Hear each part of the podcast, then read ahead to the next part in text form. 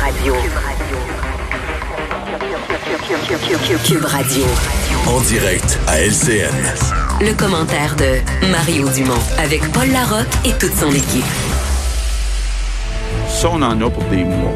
La consigne du 2 mètres va rester pour des mois. Précisément à 16 heures, parmi ce qui retient l'attention, entre autres choses, le cap des 10 000 cas diagnostiqués de COVID-19 est maintenant franchi au Québec. Et on vient de l'entendre, le premier ministre François Legault prévient les Québécois. La règle de distanciation sociale de 2 mètres est là pour rester euh, plusieurs mois. Et puis, euh, tout le monde et tout le personnel, les patients également, seront euh, testés en CHSLD. C'est ce qu'a annoncé le gouvernement aujourd'hui. Avec moi maintenant, mes camarades Emmanuel à travers et Mario Dumont. Mario que je joins dans son studio de Cube Radio. Je salue d'ailleurs les auditeurs de Cube. Salut Mario, salut euh, Emmanuel.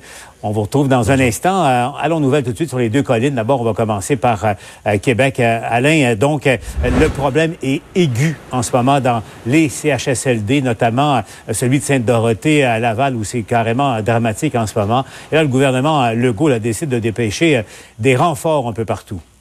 Parce qu'actuellement, Paul, sur les 2800 CHSLD et milieux de vie, il y a 813 endroits où il y a au moins un cas de confirmé. Le cas de Sainte-Dorothée à Laval est beaucoup plus criant. Déjà plusieurs jours que le gouvernement Legault se penche là-dessus. Euh, ce qu'on veut faire, c'est évidemment empêcher le personnel qui se promenait d'un départ d'un endroit à un autre, mais surtout ajouter des médecins de famille, 450. On a rappelé des infirmières, il y en aurait 500. Et évidemment, tout le personnel de santé qui est en surplus actuellement, qu'on va envoyer prêter main forte dans tous les CHSLD. Écoutez la suite. On a commencé, puis on va euh, continuer dans les prochains jours à tester systématiquement tout le monde dans les CHSLD pour savoir s'ils ont le virus. Donc, autant les employés que euh, les résidents, résidentes, là, on va tester tout le monde. On veut protéger, protéger nos aînés et on veut protéger ceux qui ont construit notre Québec. C'est une valeur fondamentale pour nous et nous allons tout faire pour protéger nos aînés. par ailleurs, Alain, même si on n'a pas atteint le sommet de la fameuse courbe encore ici au Québec, d'ailleurs, le nombre de décès parle par lui-même, Alain, euh, le premier ministre commence à ouvrir un peu le jeu sur les, les scénarios de redémarrage de l'économie. Oui, ce qu'on veut faire, c'est entre autres les entreprises qui pourraient garder la distanciation sociale. Mais Paul, ça va être compliqué, entre autres dans le transport en commun, dans les garderies et les écoles. Qu'est-ce qu'on va faire? Ça, le premier ministre l'a évoqué. Écoutez la suite. Si on veut être capable de revoir une vie euh, normale dans les prochaines semaines, va falloir respecter le 2 mètres. À quel moment on va pouvoir s'éloigner du 2 mètres? Bien là, euh, ça va dépendre aussi de l'évolution euh, de la crise au cours des prochaines semaines, des prochains mois. Donc, Dans le fond, je pense qu'on va réouvrir le robinet progressivement en essayant de ne pas revenir en arrière, mais de le rester réouvert, mais ça va prendre des règles, des règles pour les entrepreneurs pour les municipalités, pour tout, tout le commerce, etc. Je pense qu'on va devoir vivre autrement jusqu'à temps qu'on pense que le virus ne va pas réémerger. Bon, on n'a pas atteint la pointe, on l'a dit, là, ce sera autour du 18 euh, avril, mais ce qu'on veut pas lorsqu'on va rouvrir les commerces, c'est de se retrouver avec une deuxième vague plus forte. Alain Laforêt à l'Assemblée nationale. Maintenant, allons du côté euh, d'Ottawa où le gouvernement euh, Trudeau, Michel, a encore élargi le programme d'aide aux entreprises. Donc, on rajoute 2 milliards de dollars dans la caisse. Oui, effectivement. Donc, on a ouvert, vous vous souvenez très bien, Paul, on avait dit que toutes les entreprises qui avaient perdu 30% de leurs revenus ben, pourraient demander cette aide, euh, cette subvention salariale de 75% pour le salaire des employés. Et là, on apprend que pour le mois de mars, ce sera plutôt 15% de perte de revenus. Après, pour les mois qui suivent, on va revenir à 30% Et là, le gouvernement qui décide d'ouvrir aux organismes sans but lucratif et également à toutes les start-up donc, on élargit les critères. Ça va coûter un peu plus cher, Paul. On nous dit 2 milliards de dollars de plus. Euh, il y a également le programme d'emploi d'été pour étudiants. Là, on va subventionner du côté du fédéral 100 des salaires. Mais on nous dit 2 milliards de plus, c'est tout. Euh, en attendant, ça ne sera pas en place avant au moins trois semaines, ce système-là. Et en plus, Paul, il va falloir que ça soit adopté par le Parlement et la Chambre n'est toujours pas rappelée à Ottawa. On peut écouter Justin Trudeau et son ministre des Finances. On vise euh, de pouvoir livrer ce programme-là dans trois semaines, euh, peut-être même plus tôt si, si tout va bien. mais on reconnaît que c'est des nouvelles choses, que c'est du jamais fait dans notre, dans notre société, dans notre gouvernement. Nous devons avoir un accord et avec ça, les compagnies vont faire les, vont faire les, les décisions où ils peuvent garder et protéger leurs employés et protéger la possibilité d'avoir jusqu'à 847 dollars. Ça, c'est la raison que c'est urgent. Ça, c'est pourquoi nous devons avoir un accord avec, euh, avec les, euh, les partis dans le Parlement. D'autre part, euh, Michel, ce qui est très important pour les personnes qui nous écoutent en ce moment, le, programme d'urgence canadienne d'aide d'urgence, donc, fonctionne à plein régime en ce moment. Oui, effectivement. Et là, il y a des gens qui ont déjà commencé à recevoir des chèques. Certains ont reçu, euh, Paul, des chèques de 1500 dollars, un chèque de 2000 dollars. Certains ont reçu de l'assurance emploi et un chèque de 2000 dollars. Donc là, il y a bien des gens qui se posent des questions. Ce qu'on nous dit à Ottawa, et c'est le président du Conseil du Trésor, M. Duclos, qui le disait, c'est que c'est un programme qui est à la fois euh, rétrospectif et prospectif. Donc, il y a des montants qui sont remis pour le mois de mars et des montants pour le mois d'avril.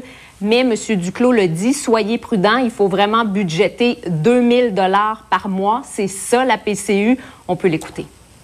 Gens doivent comprendre et savent déjà que c'est 2000 dollars par mois.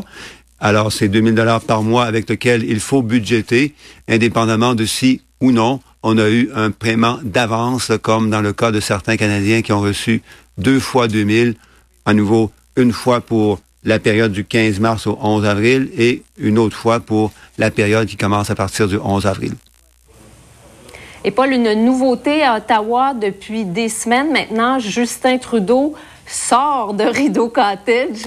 Euh, cet après-midi, il a participé à une rencontre de son cabinet. Vous le voyez qui fait son arrivée au Parlement à Ottawa.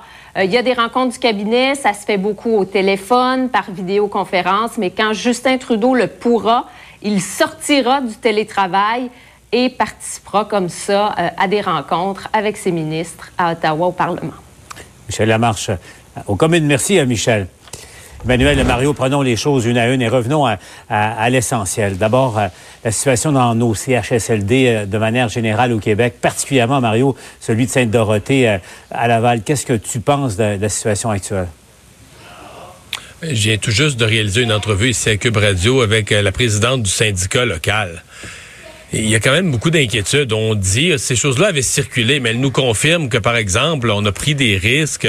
On a réduit, par exemple, la période de quarantaine qu'on dit de 14 jours pour tout le reste de la population. Comme on manque de préposés, on manque de monde, on l'a réduit à 7 jours. Les gens peuvent rentrer travailler.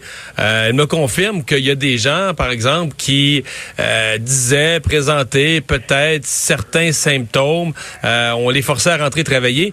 La, la, la, pénurie de personnel dans les CHSLD qui existe euh, probablement joue un rôle là, dans certains risques, contre certaines décisions qui ont été prises. Mais là, euh, je pense qu'on a pris les mesures plus extrêmes. D'abord, on a du renfort au niveau du personnel. Il fallait absolument, parce qu'il y a beaucoup des membres du personnel qui sont eux-mêmes euh, infectés. Donc là, on était en pénurie de personnel aggravée. On était en danger de plus prendre soin des malades et même des autres. Et deuxièmement, ben là, on va tester euh, de façon beaucoup plus systématique tout le monde, les employés, etc.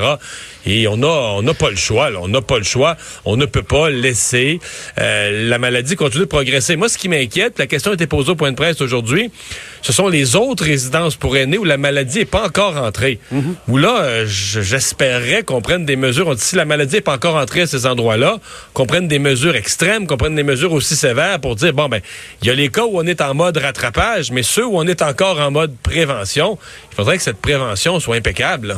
Parce que, Emmanuel, effectivement, il y a, le moyen long terme et les leçons qu'on devra tirer, mais en même temps, il faut éviter, dans la mesure du possible, que ça se propage encore plus.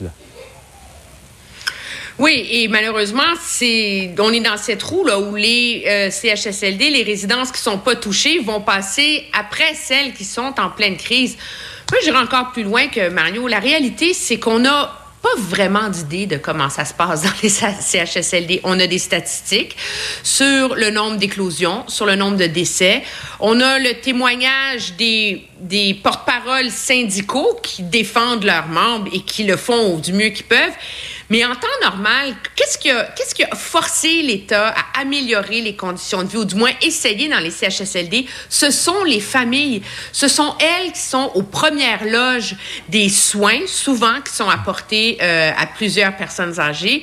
Ce sont elles qui sont en mesure de dénoncer. Et là, comme ces familles sont complètement isolées euh, de leurs proches, euh, on est comme obligé de s'en remettre là finalement euh, au discours euh, officiel, soit du gouvernement, soit euh, aux revendications du personnel. Euh, et donc, c'est, c'est, moi, je trouve que c'est, c'est encore plus inquiétant que, que ce qu'on voit en ce moment.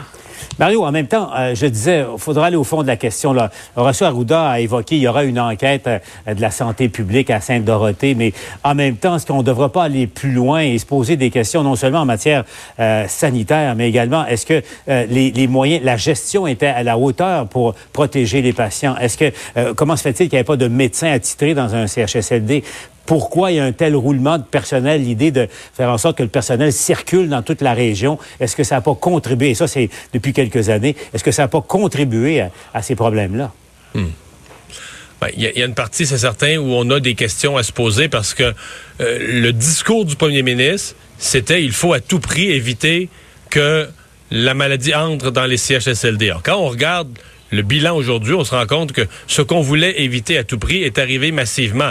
Ah, il y a quelque chose entre la volonté politique exprimée par le, dirigeant numéro un en haut de la pyramide et l'exécution en bas. Il y a quelqu'un, soit la santé publique avait pas les bonnes directives, les bonnes méthodes pour les centres, soit les centres les ont pas appliqués, ou soit, et là j'arrive à une hypothèse, je reprends des propos qu'Emmanuel a tenus plus tôt dans la journée dans, sur plusieurs tribunes dans mon émission, mais soit que tous ces vieux problèmes qu'on traîne dans les CHSLD depuis des années de manque de personnel, puis que c'est toujours un peu bric-à-brac dans les CHSLD, toujours un peu minimal, mais là, dans une circonstance de crise, on paye en double, et les aînés payent le prix de ça. Là.